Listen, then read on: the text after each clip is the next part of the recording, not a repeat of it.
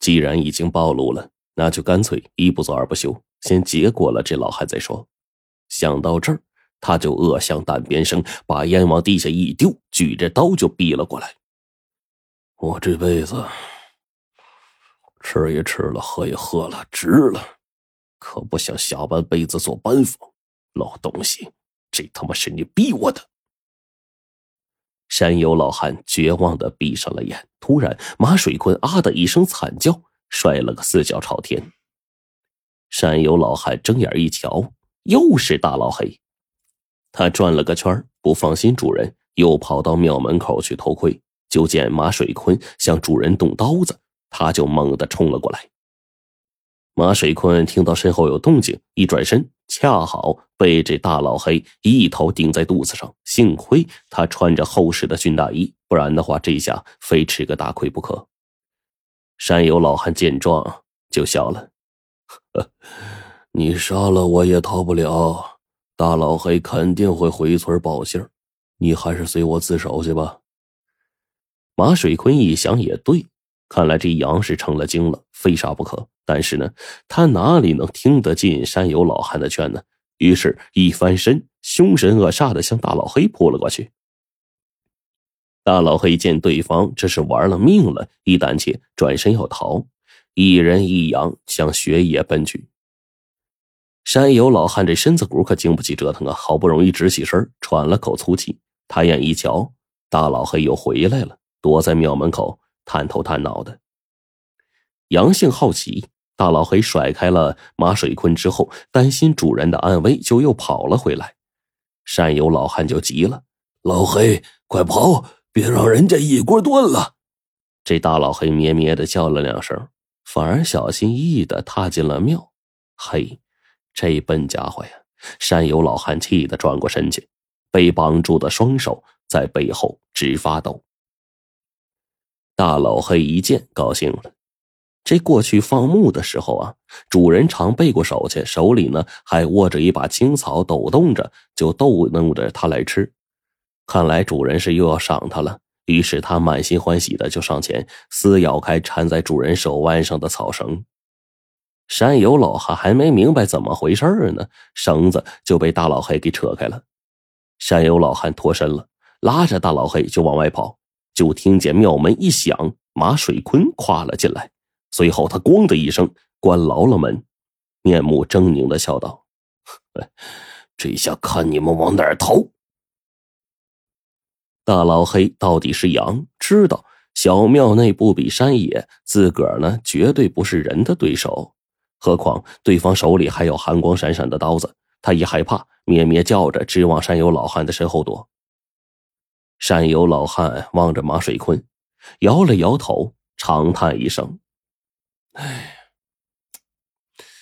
看来咱们俩是前世的冤家呀，凑在一起就活不了。要说呀，刚才我往羊肉里加的不是连翘，是断肠草。我想毒死你，毒把黄金。现在这毒该发作了。哎，不信你看看刚才啃过的羊骨，这都是黑的。”马水坤根本就不信，老家伙，刚才你也吃了不少吧？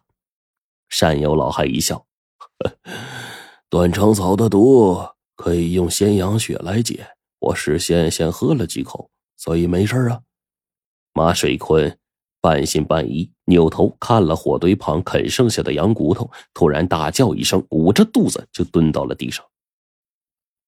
其实啊。山有老汉养的这个羊是有名的经济羊种，叫做五谷羊，它骨头就是黑的。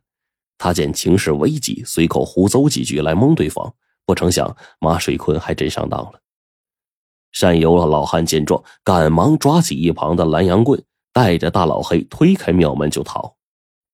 马水坤嚎了几嗓子，突然觉得不对呀，这疼的这位置是刚才被大老黑顶的呀，上当了。想到又被这老家伙给愚弄了，他就怒不可遏，操起刀疯了似的就向庙外追去了。雪后路滑，山有老汉年纪大了，颤巍巍的拄着拦羊棍，深一脚浅一脚，还没逃出多远呢，就见马水坤恶狠狠的追了上来。老汉慌不择路，向旁边一片平坦的雪地奔去。这一下，大老黑可急了，咩咩叫着向主人报警。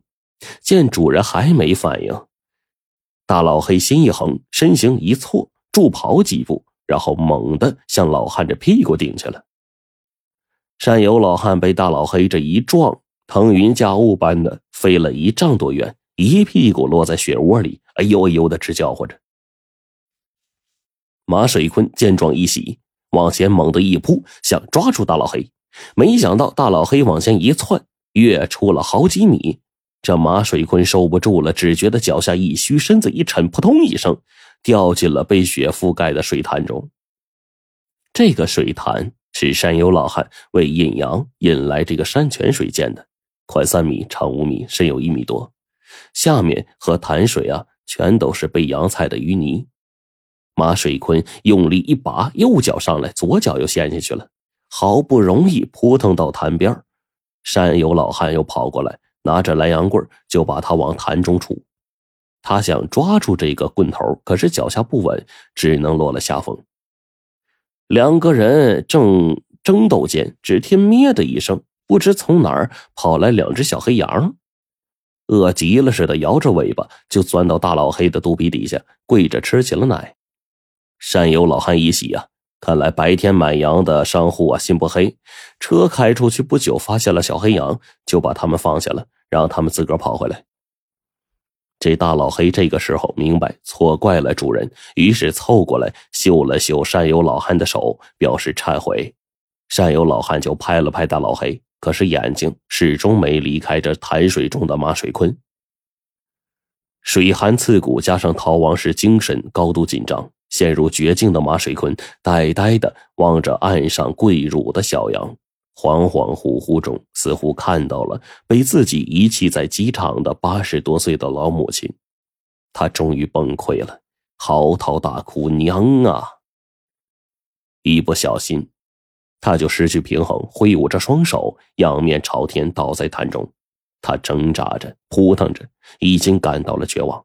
突然，有一样东西。塞到他的手里了。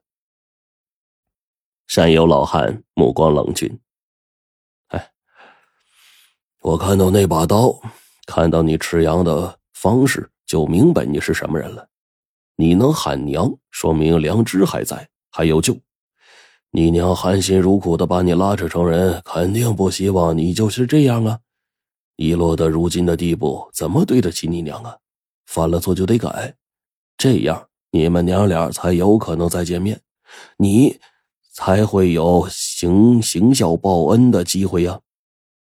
其实啊，刚才山友老汉说的那些话，尤其是杨大人和领头羊的事儿，早就触动了马水坤的内心了。